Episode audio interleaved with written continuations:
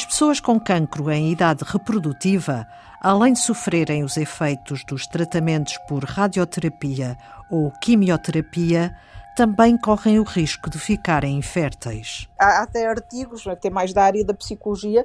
que dizem que os doentes oncológicos sentem este diagnóstico da infertilidade como tão duro quanto o diagnóstico da doença. Uh, mostra de facto o peso que isto tem. Depois de terem sobrevivido à doença oncológica, o que eles mais querem é ter uma vida normal. E serem confrontados com um efeito secundário que os impede de ter filhos biológicos é de facto muito duro e isto tem que ser evitado. Diz Teresa Almeida, professora da Faculdade de Medicina da Universidade de Coimbra e coordenadora do Centro de Preservação da Fertilidade do Centro Hospitalar e Universitário de Coimbra. Foi recentemente realizada uma campanha nacional, no âmbito da Semana Europeia da Fertilidade, para informar cidadãos e profissionais de saúde sobre a importância da preservação da fertilidade nos doentes oncológicos em idade reprodutiva. Os doentes oncológicos jovens em idade reprodutiva que têm necessidade de fazer terapêuticas que são destinadas a tratar a doença oncológica têm também como efeito secundário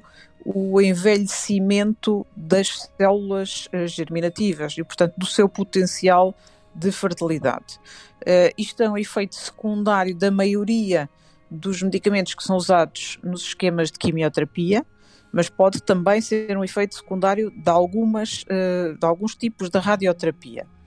Neste sentido, eh, todas as sociedades científicas internacionais recomendam que sejam os doentes oncológicos a idade reprodutiva, jovens, portanto, informados deste efeito secundário dos tratamentos e do risco de infertilidade no futuro, no sentido de lhes ser dada a possibilidade de acautelarem um plano B, preservando algumas das suas células reprodutivas para a probabilidade de, no futuro, uh, poderem usá-las caso fiquem efetivamente inférteis após o tratamento.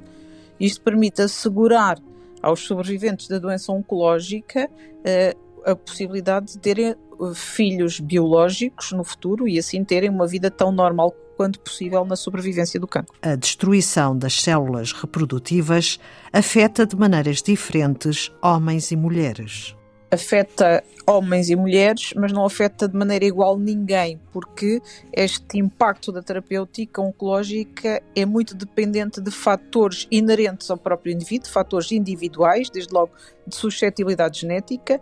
da idade, particularmente nas mulheres, uh, e dos esquemas terapêuticos que são usados. E os esquemas terapêuticos variam muito consoante as doenças uh, e até ao longo da evolução do tratamento. Portanto, a grande dificuldade que temos é calcular num determinado momento qual é o risco de uma pessoa ficar uh, infértil no futuro com o tratamento que lhe está a ser prescrito naquele momento. Sabe-se, no entanto, de estudos uh, efetuados ao longo de vários anos, que a probabilidade de um doente oncológico jovem vir a ter filhos biológicos é cerca de metade uh, daquela que seria se não tivesse feito o tratamento. Portanto, grosso modo, podemos dizer que, de uma forma geral, isto é muito grosseiro, a probabilidade de a fertilidade ficar afetada em todos os indivíduos é significativa porque pode atingir os 50%.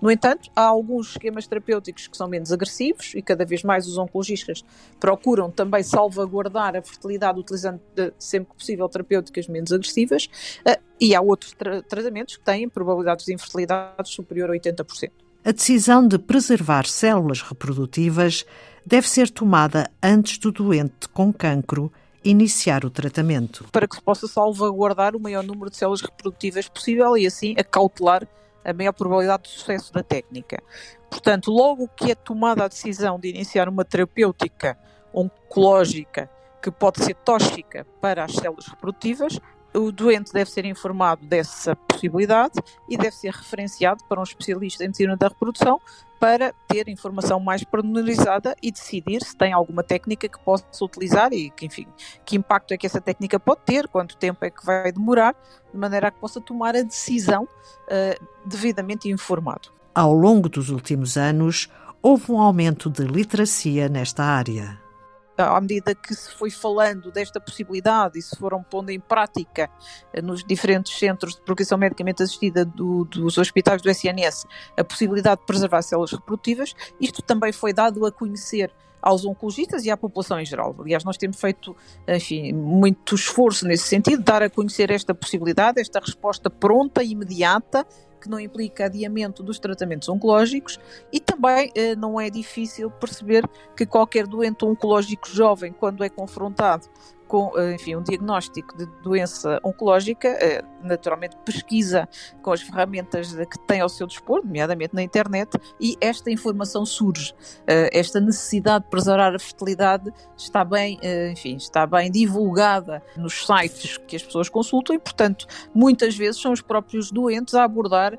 esta possibilidade com os médicos. Mas, como digo, ao longo dos últimos 10 anos em Portugal tem havido efetivamente um aumento do conhecimento e da referenciação e da oportunidade dos doentes oncológicos uh, serem referenciados para um, um aconselhamento individual e para a realização das técnicas que estão ao seu dispor. Não digo que todos o sejam informados, porque efetivamente ainda há alguns que não têm esta possibilidade, ou porque é necessário começar o tratamento de forma emergente, ou porque já têm filhos e os oncologistas, enfim, não valorizam essa possibilidade, ou eventualmente até porque são crianças e isso também não é, uh, não é valorizado, embora também haja indicação nas crianças para, e sobretudo após a adolescência, uh, para uh, efetivamente acautelar o risco de infertilidade. Teresa Almeida Santos dedica muito do seu trabalho a esta questão. Já lá vão 12 anos. Efetivamente, desde que surgiu o próprio termo oncofertilidade, que é um termo que só foi cunhado nos Estados Unidos em 2006, eh, eu iniciei uma cruzada no sentido de perceber o que é que se fazia em Portugal nesta área e de tentar dar resposta a, a, estes doentes. Enfim, isto começou naturalmente no hospital onde trabalho, no hospital, uh, na altura o Hospital da Universidade de Coimbra, hoje Centro Hospitalar Universitário de Coimbra, mas depois, eh, enfim, até uh, durante a minha, uh, minha presidência da Sociedade Portuguesa de Medicina da Reprodução, ao longo de seis anos e em colaboração com a Sociedade Portuguesa de Oncologia, fizemos muitas reuniões de trabalho, emitimos recomendações nacionais, enfim, fui a, a muitos congressos e reuniões de oncologistas e de especialistas em medicina da reprodução falar desta possibilidade e da necessidade de efetivamente darmos uma resposta pronta uh, no sentido de prevenir de facto este risco de infertilidade que os próprios doentes um, ehm, dizem que é tão dolorosa quanto foi uh, previamente o diagnóstico da doença oncológica. Portanto, sendo um efeito uh, secundário que é possível prevenir, e que no futuro pode ser muito doloroso para os doentes oncológicos, temos que naturalmente colocar todo o máximo empenho e energia uh, na, uh, enfim, na informação e na resposta pronta a estes doentes. O facto de um doente oncológico ter a possibilidade de ser informado e de discutir com o especialista uh, o risco de infertilidade e a possibilidade de acautelar o tal plano B de fertilidade, só por si restaura a esperança nestes doentes porque mesmo aqueles que decidem não fazer nada, porque querem rapidamente começar a terapêutica e não têm disponibilidade mental para uh, estar a pensar em preservar a fertilidade, mesmo esses, na sobrevivência, lidam melhor com o assunto porque tiveram a oportunidade de decidir e porque efetivamente no momento em que o, o oncologista fala em fertilidade, está a falar em futuro e falar em, em, futuro é muito importante para estas pessoas que têm um diagnóstico de uma doença oncológica que pode ser até fatal. É tudo por hoje. Antena 2 Ciência regressa na próxima segunda-feira. Passe uma boa semana.